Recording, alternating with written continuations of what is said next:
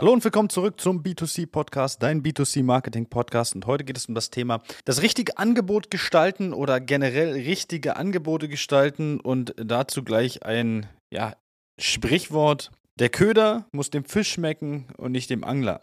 Und das ist es eigentlich, um das sich die Folge dreht. Das heißt, ganz oft ist es so, dass Unternehmen Angebote gestalten, die super sind für das Unternehmen, aber nicht angepasst sind auf die Zielgruppe. Was meine ich damit? Es kann natürlich sein, dass Unternehmen ihre Aktion immer mit verschiedenen Verkäufern absprechen und so weiter. Natürlich kommen dann Verkäufer mit Dingen um die Ecke, die wahrscheinlich super sind für die Verkäufer, wenn sie diese vielleicht loswerden, wenn sie diese verkauft bekommen.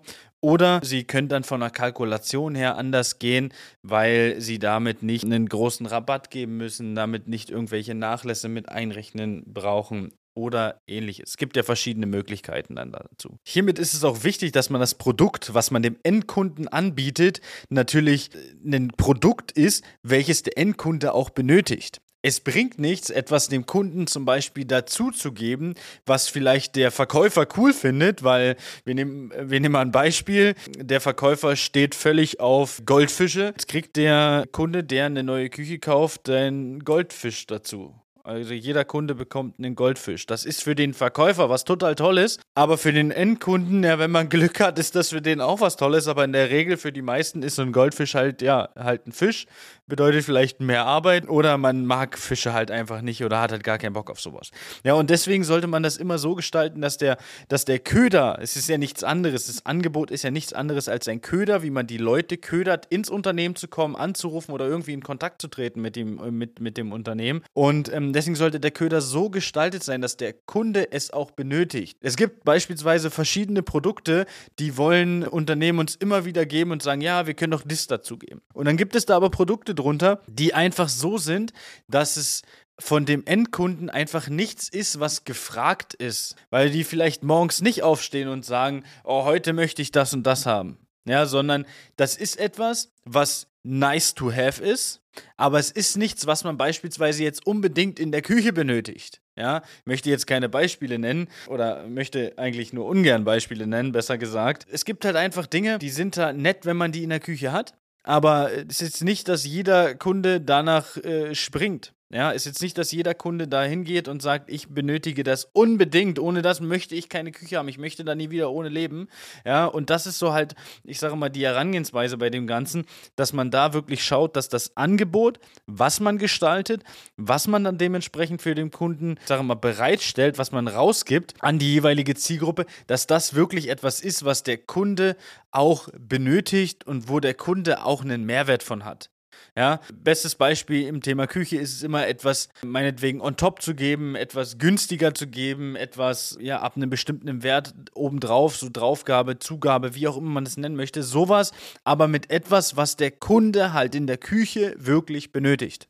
Ja, nichts Unnötiges. Ist halt nice to have, ein Set mit Espresso-Tassen zu haben für die Espressomaschine. Nur wenn der Kunde halt kein Espresso trinkt, benötigt der A keine Espressomaschine und B dann dementsprechend auch keine Espresso-Tassen. Und nur um die sich hinzustellen, macht halt auch wenig Sinn. Das heißt, man würde jetzt den Kunden damit auch nicht wirklich locken. Das macht es natürlich für die Angebotsgestaltung ein bisschen schwieriger als solches. Und man bekommt von Verkäufern im Unternehmen halt immer super viele Ideen, wovon aber auch, ich sage mal, 50 Prozent immer Sachen sind, die cool zu kalkulieren sind, die super sind fürs Unternehmen, aber den Endkunden nicht so wirklich äh, interessieren. Ja, deswegen ist es super wichtig, hier das Angebot so zu stricken, dass es am Ende den Kunden wirklich einen Mehrwert bringt. Ja, das ist ja auch gar nicht bös gemeint. Der Verkäufer verkauft, der Verkäufer plant deine, äh, die, die neue Küche. Ja, also das ist das, was die machen sollen. Aber das ist deren Hauptaufgabe. Und jetzt kommt man dazu und unterstützt diese Verkäufer noch mit dem Thema Angebot und somit holt man die Leute ins Unternehmen. Ja, und hier sollte man sich dann wirklich an den Experten dann dementsprechend wenden, wie so ein Angebot gestaltet werden soll und wie so ein Angebot aussehen kann und was man vor allen Dingen dazu gibt, drauf gibt, wie auch immer. Also, das war's zu dem Thema Angebotsgestaltung. Der Köder muss dem Fisch und nicht dem Angler schmecken. Also, ich freue mich, wenn du beim nächsten Mal wieder einschaltest und bis demnächst. Ciao, ciao. Das war eine neue Folge B2C Marketing Podcast.